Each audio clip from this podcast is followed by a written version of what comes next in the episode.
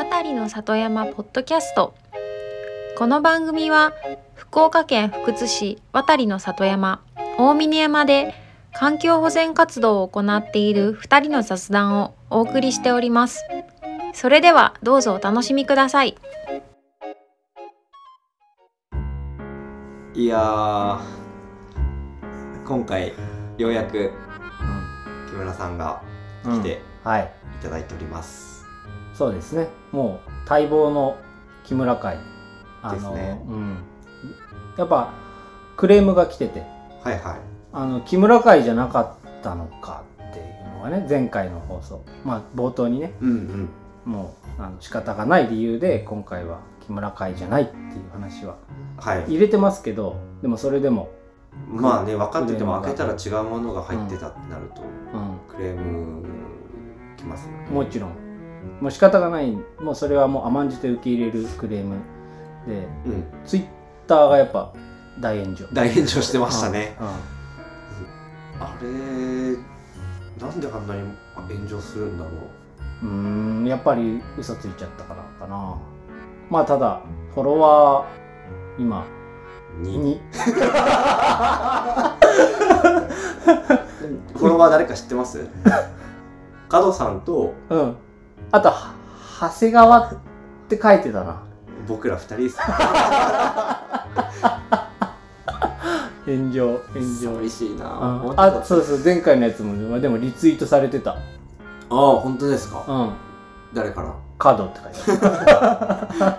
三粒の種角って書いてあっもう僕らはもう内輪すぎますよ、た楽しいね。うん、ツイッター渡りの里山ポッドキャスト渡り里山でやっておりますのでぜひぜひはいフォローの方ね炎上したいですね炎上ねいい意味で一回ね、うん、炎上ねまあでも山火事だけは起こさないようにしたいですね終わらないのかい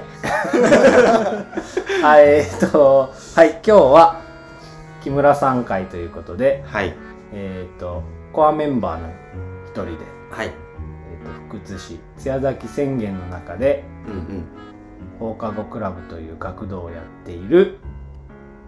あと波折神社でよく遊んでいる。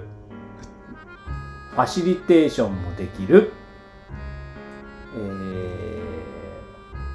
ー、あとはあとキムチ作るのが上手、うん、あ料理全般上手。魚もおろせる。魚おろせる。そう。ストレスの発散方法は料理ですって言ってました。美味しかったですよね前ブルスケッタ。ーああねおしゃれな、ね、美味しかった、パンにあのニンニク塗りたくってね。そうそうそうねギュッビールも買ってきてくれる。あとクバーラの説明が上手、おおうん、えー、っとまあうん。子供よりデュエルマスターズを熱くやっている。ああそうそうそう。学童の中でねハマってる子がいて一緒にできるようにね。うん。ね。であ埼玉出身。おおうん。あとねあーまあこれぐらいにして木村さんに自己紹介してもらいましょいやもうほとんど言うことない。もう言おうと思ってたこと今全て言ってくれたよ。段取りに自己紹介ってあったけど、ああ、吊るそうとしてんだな。いや僕らから見た木村さんでしかない情報なので、はいじゃあ自己紹介お願いしますはい、わかりました。はいどうも、えー、はじめまして、ようやく登場しました。木村渡と言います。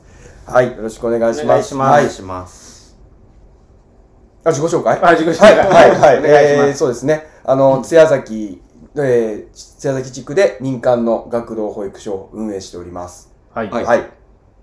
で、えっ、と、僕は、えっ、と、出身は埼玉県でして、はいお2010年に、えーここ津屋崎に移住してきました。うんおはいー13年13年、ね、13年になります。はい。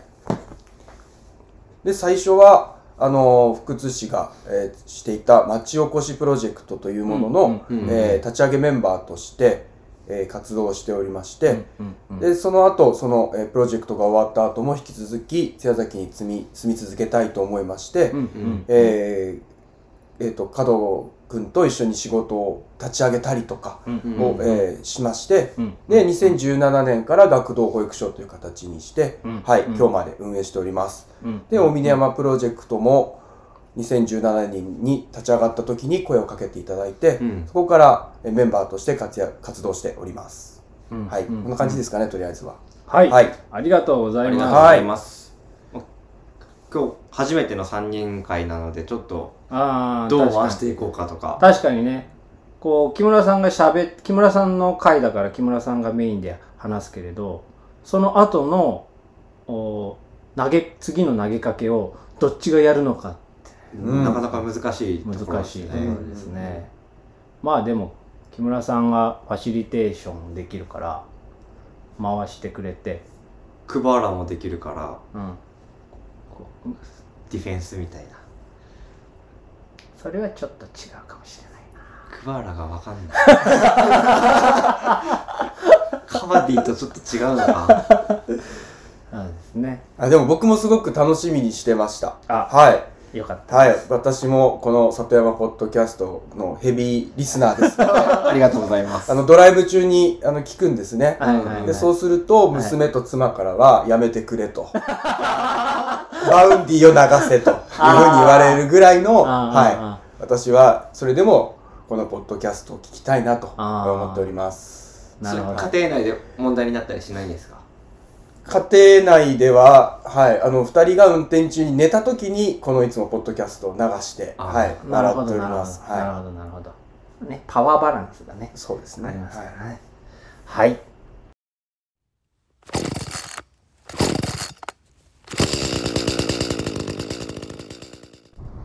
こんにちは。渡りの里山ポッドキャスト第6回。今回は、プロジェクトメンバー、放課後クラブ木村も参加しております。はい。ということでね。自己紹介は？あ、自己紹介。あ、あいつも長谷川です。いつものすごいつもの 角ですよろしくお願いしおます願いします。はい今日3人ですねはいオープニングでもちょっと自己紹介していただいたけど、そうそう。はいはい。どうですか、うんポッドキャスト初めての収録い。やー、ほんとね、こんな感じでやってるんだなって思って。で、今、うんうんうんうんあの、角くんのね、うん。小屋にお邪魔してるんですけど、ほんとね、ラジオブースみたいな感じなんですよ、雰囲気が。ああ。サイズ感だからそうそうそうそかもう。うん。そうかもライトの感じも。そマイクがあったねう。ねマイクあったらいいなってそう思って。この天井からマイクこあーの吊り下げて、面白いねできなくはない。できなくないっすよ。レールレールあるからな。あそこに、はすなんかプラグ入れれば。ね、ほんと、そのうち公開収録みたいなのも。そう、ちょうどちょっとね俺し。そうそうそう、それ思ったのよ。窓の周りにね、ギャラリーがいっぱいいてね。いっぱい？そう。怖 雰囲気すごくあるから、ね いいなと思って。まあ、ここに今日来れたのもね、すごく、あはい、楽しみです。いやこうやってね、3人だとちょっと誰が話を持ち出すんだみたいな。そうだねねじゃあ、えっと僕ら最初の1回目の時は、うん。なんだろうな僕らの考えいや里山に対する考えみたいなことをうんちょろっと話してて、うんうん。で今日は木村さんも来て3人で話してるので、はい、はい。木村さんがうん今のこう管管理じゃない整備しているうん。あのエリア里山にどういう、里山をどういうふうにうん。使っている楽しんでいる。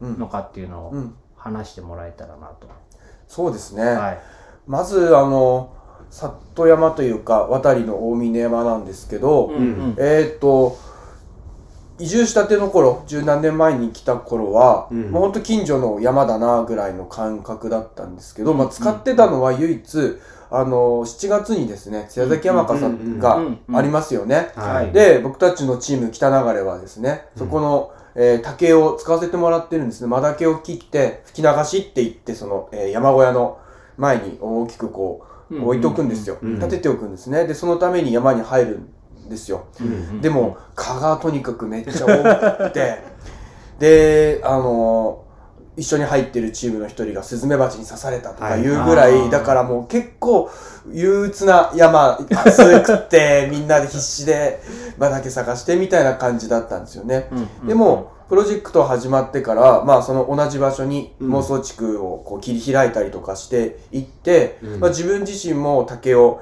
切る技術とか、うん。特にチェーンソーを扱えるようになったってあたりがすごく僕にとってはターニングポイントだったんですけど、うん。まあそういう自分が入れるっていう感じの山で、うんうん。まああとはタケノコ、うん。えー、椎茸、今うん。プロジェクトで取れるものを、えー取らせてもらって食卓であの料理するっていうのが、うん。まあ、すごい楽しいなと思ってます。うんうんうんうんはい。やっぱり山笠で入る機会もあるけども、うん。なんていうのかな、うん。山が荒れてるとマダケとかも見つからなかったりするんですか？ああなんかそういうことは言われてたね。ううん。で吹き流しってあの完完璧な状態っていうかな。僕たちは裏っていうんだけど、うん。竹の、えー、マダケの幹があって葉っぱが生い茂ってその先のところがかっこよく残ってるっていうのが大事なんですよ。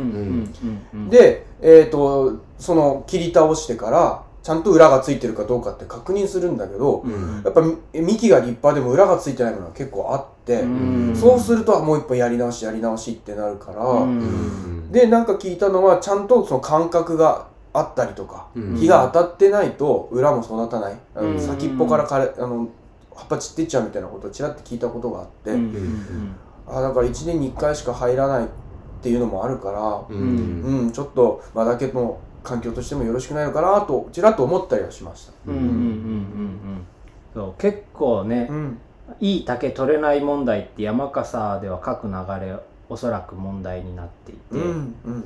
今ね去年かな？去年の岡流れでは僕が所属している岡流れでは、うんもう竹を育てようかっていうね、あうんうん、場所を決めてあの日が当たるようにちゃんとうん。間伐して育てようかっていう話が出てる、ううん。んもともとそうやってなんかこのエリアで取るとかここはちょっとこう間だけを残しておいてうん山笠用にっていうような感じじゃなかったんですかね昔は。あー一応ね流れごとに取りに行く山は決まってる。決まってて結構流動的ではあるんだけどね、うん。うんでも取りに行くっていうだけでそこを管理するとかっていう話では全然なくって、うんうん。最近そういう話が出てきてうん。じゃあこれから育林竹林育林る育竹林やね。育竹林を。そうそう僕らのプロジェクトでもね、まあ、プロジェクトでやるっていうよりは、まあ、同じ大峰山内だから、うんまあ、岡流れの角さんがそれに関わることは多分難しいかもしれないですけど。でもね そういう話を持ち出されると僕はもっと強くって渡りなんてもともと岡流れだから。そうなんや。うん、もうだから入れなくなる人が多いなーって今北流れの人が多いから、うん、かわいそうだなーって思うけど岡流れはすごくあのなんだろうカスタマーフレンドリーだから。そうなんや。うんうんうん。まあまあまあそう。竹の利用っていうのは津屋崎の中でうん。あの一番歴史のあるでも一番歴史があると語弊があるな。あの300年ぐらいの歴史のあるお祭りで、うんうんうんうん。あの結構竹重要、そうなんですうん、そう。でそうさっきの木村さんの話の中ではいはい。思ったのが、あの僕らが活動しているエリアにしいたけがある待て橋のエリアがあるあるじゃないですか、はいはい。橋のエリアでしいたけ栽培してて、うん。それのちょっと上段にうん。変な構造物がえー。なんか木を組んでなんか何秘密基地みたいなのが作らまたまた冗談をそれはですねうちの学童の子たちにしますあありがとう。振って振ってくれてありがとうございます。そう。それであの学童でもですね、はい。えー大峰山に 遊びに来ることがあります、うんうんうんあのうちの学童クラブの、まあ、方針というか活動の一つが、あの地域のいろんなところに出かけてって遊べますというふうにしてます、で一番多いのは公園とかですね、うん。うん近くの波寄神社っていうところなんですけれども、うん。大峰山は、えっと、秘密基地を作ることをしたりとかうん。あとですね流しそうめんをしたいから、うん。えー竹を1本切らせてもらって、うん。でそれで流しそうめんをしたりとか、うん。えーあと、まあ、秘密基地の材料にしたりとかも、はい、しました、うん。はい。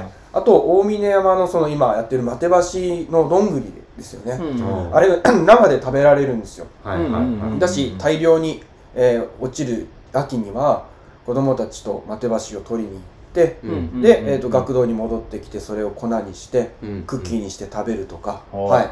ということをしてます。縄文人や。縄文縄文人ですね。もうはい。マテバシだけつなぎとかバターとかそういうのは使わずにクッキーにしてるんですか、いやだそうですって言ったらかっこいいけど実際は砂糖も入れるし バターも入れるし、うん。はい、ホットケーキミックスも入れるのでうんうん。ちょいちょいマテバシそうそうそうそう。そういう感じです。弥生時代人や。弥生時代。弥生人ってそんな文明持ってたんや。小麦粉をね粉にするっていうところから。あーうん。うん。あ子供たちの反応どうです、山に入ってえっとねあのえっとなんつったらいいかな、えっと、公園とかと違う最大のところは遊具がないっていうところなんですよね、うんそれでえっとそう今日結構ねこうこれは僕の最近一番こう山とかその地域で遊ぶってことのテーマにもなってるんだけどうん。やっぱ遊ぶことの技術っていうのは、はいはえー何もないところから楽しさを生み出すっていうところだと思うんですよね。うんで、そういう意味で言うと公園は、えー滑り台があってうん。で、えーグラウンドがあるとこれして遊ぼうっていうこう遊びがこう整えられてるけどうん。山ってやっぱ木があったりとかうん。それだけでそこからなんか遊びを生み出すって結構こうやってみないとうん。できないことでうん。だからあの子供たち山に入ってないと時は全然、えっと、行きたくなかったですね。行きたく、は、はい。虫嫌だとか蛇来たらどうしようとかイノシシ嫌だみたいな感じでね。あで何回か行くとそこで楽しさを覚えてきたりとか、うんあこうやって遊べばいいんだってうんいうふうに思い出してで、えっと秘密基地を作るっていうのも実はその流れでうん。はい。うんうんうんやりました、うん。やっぱ山の中ってここわ前もあったけど壊してもいいし集めて何か作ってもいいしうんうん本当多様な遊びを考えれますもんね、うん。子供たちにとっても、うん公園とかだったらもう滑り台登って降りてとか、うん。ブランコはこうスイングしてみたいな、山の中ってねツタも一個一個形が違ったり、うん。あこのツタはかけてもこううん。乗っかっても大丈夫そうだとか、うんうんターザンができそうだ、あこれはちょっと無理だなとか、うんうん。その辺どうなんですかね子供的には。楽しみ方というか。いやだからね本当山はあの遊びの力が鍛えられると思うんですよね、うん。公園ってねあの例えば滑り台うん。とかで滑ると結構ね禁止事項とかあって滑り台も遡りしちゃいけませんって。ああの滑り降りるところから登っちゃいけませんみたいなのがあるけど、ーいやでも遊びの中では一回普通に滑った後に遡りして、うん。降りてくる子を避けるっていうのが多分普通の遊びのうん。発達としてはあるんだよね、うん。でも大人からすると危ないから、うんやめなさいってやっぱなっちゃう、うん。うん。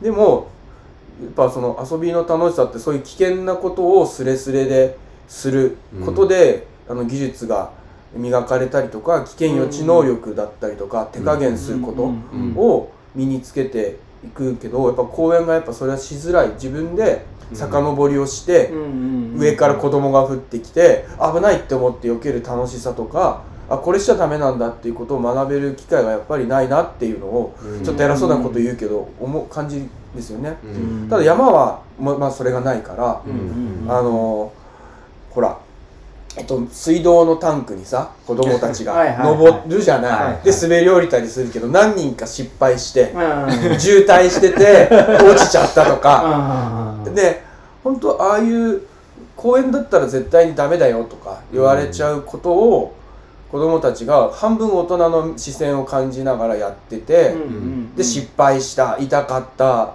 ていうのを感じられるっていう意味では本当に本質的に遊べるなとうんいううん感じはしてます。うんうんうんうん。そうよね、や山で遊ぶって結構能能力がいるというかね、うん。うん。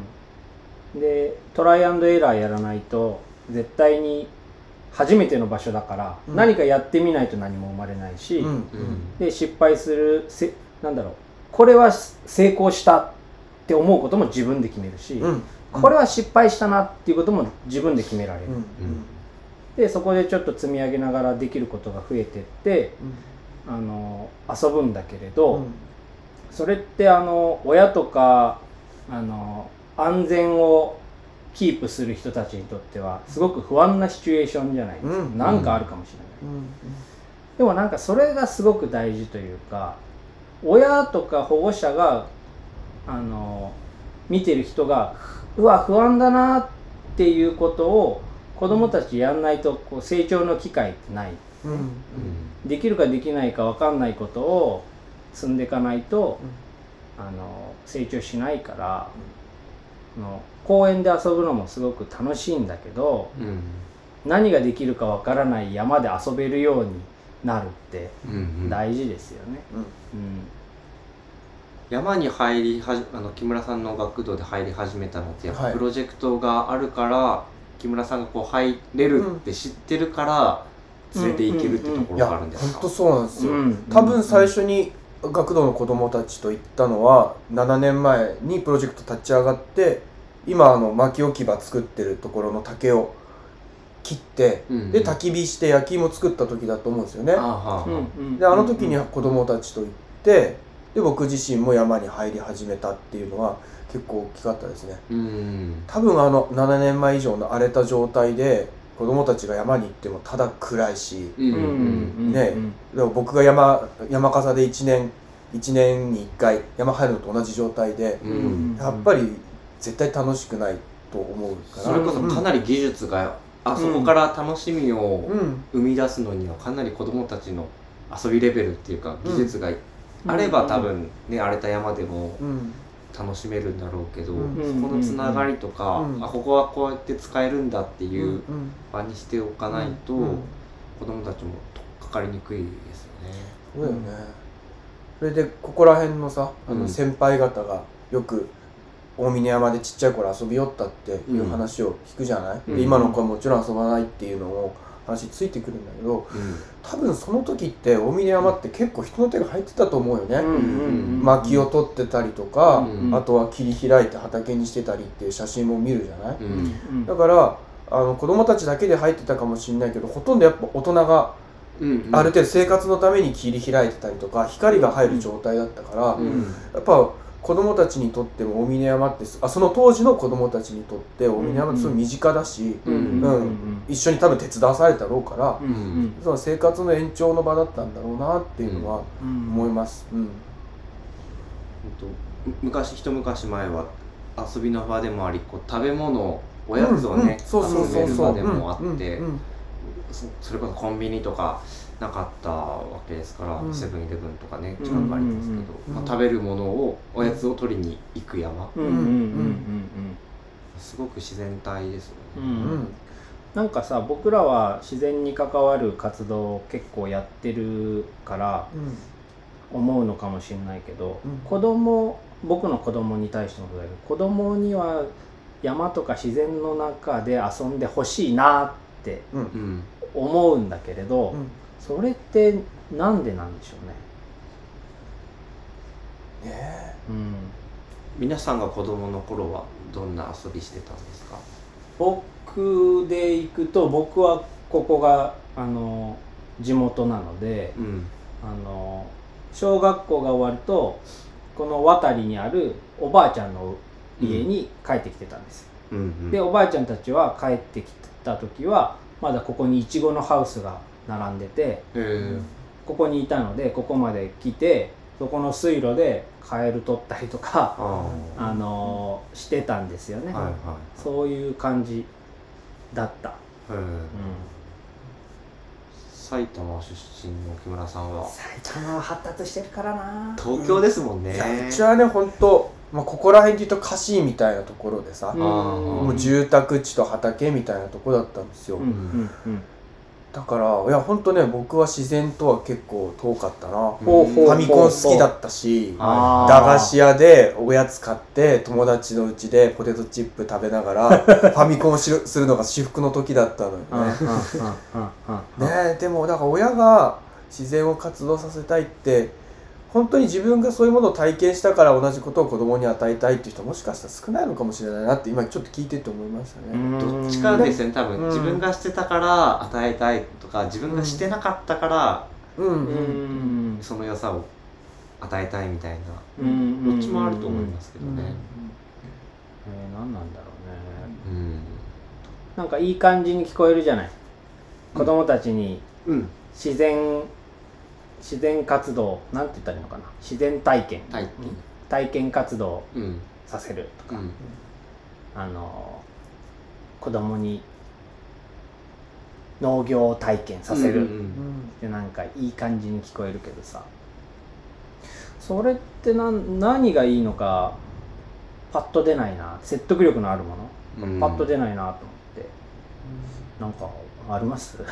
思いつきます？いやいやね普通に考えると普通に考えるとっていうのは何？当たり前だろっていう話じゃなくて僕が子供にどこで遊んでほしいかなってバカみたいに考えると、うん。ああ山の中で遊んでほしいなって思うわけですよね。ううん。んゲームとかするよりかは。うん。もうそれをねそうゲームと対峙した時に思うのは例えばゲームを100時間やりました。うんできることってそのゲームだけなんですよ、うんうん。うん、でじゃあ100時間山の中で遊びました。なったらできることが分かんないけどゲームするこのゲームを上手にクリアできるっていうこれを1とした時にうん。100時間山で遊んだ場合にできることってうん。5とか10とかになるんじゃないかな。うんうんうんって思っちゃうわけですよ。うんうんうん。うん、困難が多いから。用意答えが用意されてないし、うん、困難が多いのでいいのかなって今勝手に勝手にというか適当に作っちゃったんですけどうん。なんだろうなと思って。押し付けな気もするしな、うん、ただねプロジェクトに来てくれる古橋寛ちゃんとか、うん。ふあの藤江さんのところの子供たちとか、うんうんうんあのすごく山でうん。楽しそうにしてる姿を見るとたくましさっていうかあ、うん。大大人になった時も大丈夫そうだ感ってすごく僕は感じるんですよ うんね。なんかそれ多分さっきの体験活動って多分イベント的にうん。年に1回とか年に数回っていう提供の仕方だと本当こう一時的な山の中での遊びとか楽しさっていうのあるけどもかんちゃんとかあの藤江さんの子供とかは多分もっとこう2週に1回入るじゃないですか山の中に。だね、少なくとも。うん。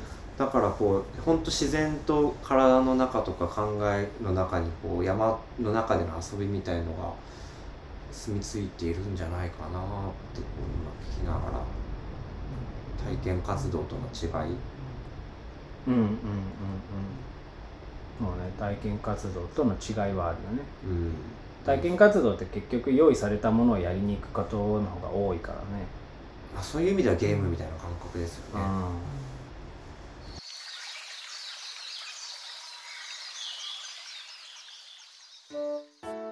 エンディングです。はい、今日第6回目の収録でしたけども、うん。どうでした加藤さん？おお木村さんに振るのかと思った というのは冗談で、はい。初めての収録でしたけども、うん。どうでした木村さん？あのねこの休憩中に食べたうん。こう片揚げポテトが思いのほかうまかった、伝わんない。いやこのポッドキャストってなんかそういうさ分かりづらいギャグするじゃない？ちょっと俺それやってみたかったからすげえ考えてた いかに分かりづらさを分かりにくい風に伝えるか。憧れてたんでちょっとやっちゃいました。あでもねあの楽しかった。うん。うん。ちょっとなんか真面目に話しすぎたかなって思ってるしちょっと自分がこう言いたいって思ってたことねやっぱまだ半分も言えてない感があるからまたまたやりたいなと思います。はい。でもその感覚ってなんかわかるというか。僕らは初回撮った時ちょっと真面目に話しすぎちゃったかなって言ってましたもんね。っていう話もしたしなんかあの終わった時のもうちょっと喋りたい欲求。うんうんうんうんうん。多分ポッドキャスト始めた人みんな同じように思ってうん。やっていくんでしょうね、えじゃあ木村さんまだ半分ということは、うん。もう一個取りますか？そうだね。でもねもう一個取ってもまだ半分って思うと思うから。ああなるほど。そうだね。だからずっと続く続いちゃうんじゃないかなと思います。はい。じゃあどんぐらいがいいのかな？木村さん的に今僕ねと長谷川君が、うん。あのタイミング合わせやすいし2人で話すっていうのがやりやすいから、うん。うんずっと2人でやるのがメインで,、うん。で木村さんあと古橋さん、うん。もしかしたら今のサポートメンバーの誰かとかがうん。不定期で入っていくっていうのを想定してますが、うん。どうですか？どんぐらいでだったら、うん、いや今日ねあの学童とか子供っていうことであの話したんだけど、やっぱ俺料理も好きなのね、だから、うん、そうなのよ。だからほら、このポッドキャストでも里山の取れたものをさ、食べる会とかね、あーやりたいそうそうそう、里山クッキングね。里山クッキングとか、作ったものをここで食べて感想を言うとか、うん。あーなんかそういうもしね、カテゴリーができたら、その時は僕が登場して、あ一緒に食べて感想を言うとか、なるほどシェフ会。シェフ会。木村うん。木村さんの食レポすごいって聞いたことがあります。まあね確かに。あれはすごかったななんか食レポ世界大会みたいなのでもうん。いいところまで行ったって。いやあのさ、もうそういうす無茶ぶりをさ するのは俺は角君の悪い癖だとずっと思ってるんだけど 長谷川君にも移ったねそれが。一番はさ結婚式に2人で呼ばれたんですよ。角君と木村が、うん。その時に角君が木村さんエアオカリナができるっていうのをね冗談で言ってたら本当に司会者が真に受けて 僕はその余興の時にその皆さんの前でエアオカリナをやり続けるっていううんうんうん。本当に恥ずかしい思いをさせられた。あいやでもねそれは確かに僕はその時あの司会司会の人に「木村さんエアオカリナできるんですよね」って言ったけど、うん。でもそれはなんでそういうあの嘘を言ったかっていうと、うん。前日にね「木村さん明日服何で行きます？スーツじゃなくていいみたいですけど」っていう話をしたんですよ。うん。たら「ああのまあ普通のちょっと小切れなあの私服で行くよ」って言って「あじゃあ僕もそうします」って言ってね。うんうん。であの結婚式会場に向かったわけですよ、はい。そしたらスーツ。でごめんね。自自意識がさ、まだ高かった時期だから、ついついスーツ着ちゃって、あ、その、そのやり返しだったもうあれは応酬応あ酬そういうことだったのね。別にこれエンディングで話さなくてもいいよね。いい会いい結婚式でしたねはいはいい、いい思い出ですそう。あ、なので、そう、ポッドキャスト、料理、ね、うんうんカテゴリーがあったら、その時は参加ししたいとか、まあ、あとは子供のこともね、うん。ま進捗があったら話したいなと思います。あのー前会議で話したかもしれないですけどうん。あの里山とかそういう山とか野原で採れる季節のものって、うんうん。あれって実は炊き込みご飯をする口実なんじゃないかっていうね。うん。たけのこもすぐ炊き込み炊き込炊き込むむっていう炊き込むの、ううん、ん。栗とかも炊き込むやろ。炊き込みたいですすぐ炊き込むやろ何でも炊き込んだらうまいですもんね醤油入れて。うんそう。山菜とかね。ううん。んだから炊き込みご飯。の会うん。4月ぐらいにね。春の山菜を。うん。うん。たけのこと、やってみたいですね。うそうそうそうそう。ね。ん、いいね。楽しいね。うん。なんかそういうのも参加したいなっていう人いたら。うんポッドキャストを通じてね。そうだよね。あそう僕はそうそうそう。それでプロジェクトの僕の立ち位置っていうかうん。あの加藤君は、えー農家さんだから、うん。そのどう自然資源の活用とかうん。してるし長谷川君は研究者として関わってるじゃない。じゃあ僕がなんでやってるかっていうとやっぱ基本的に自分の暮らしが豊かになるとか、うん。面白くなるっていうのが、うん。本当一番のモチベーションなんですよね。うん。でだから炊き込みご飯をするとか、うん。みんな一緒に楽しめるっていうのが僕にとっては一番活動のモチベーションになっているところがあるので、うん。ぱ里山きれいになるのと同じぐらいの度合いで自分の暮らしが豊かになるっていうのがうん。実感できたらいいかなと思ってやっと締めみたいなことを言えたいいのそうですね。ね本当よかったわじゃあ今降りてきた。薪ストーブ導入木村家。ああそういや本当ね。うん。うん。まあ多分ちょ奥さんはうんって言わないで ここ切っときましょうか。あいやいいよ。あ 使ってくれていいです、じゃあ次回、次回っていうかまた次木村さんが、うん。あの来てくださる時は、うん。ぜひエアオカリナをでもそっちか。もういいよ。これもちょっとずっと言いたかった。滝川そう。かでもあれ上手だったな。初めてとは思えなかった。え。あー。ー、やっぱ今多分ね聞いてる人たちもエアうんオカリナってなんだろうなって。うん見てみたいなって。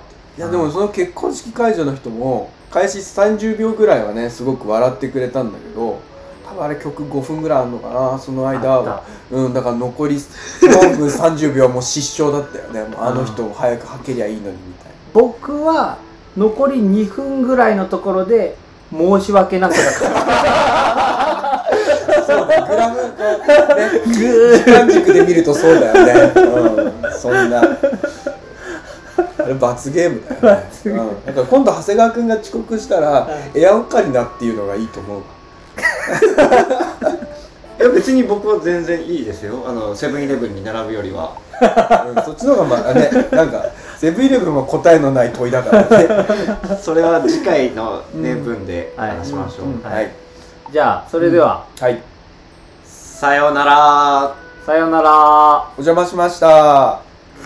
違うだろ。あさようなら。はい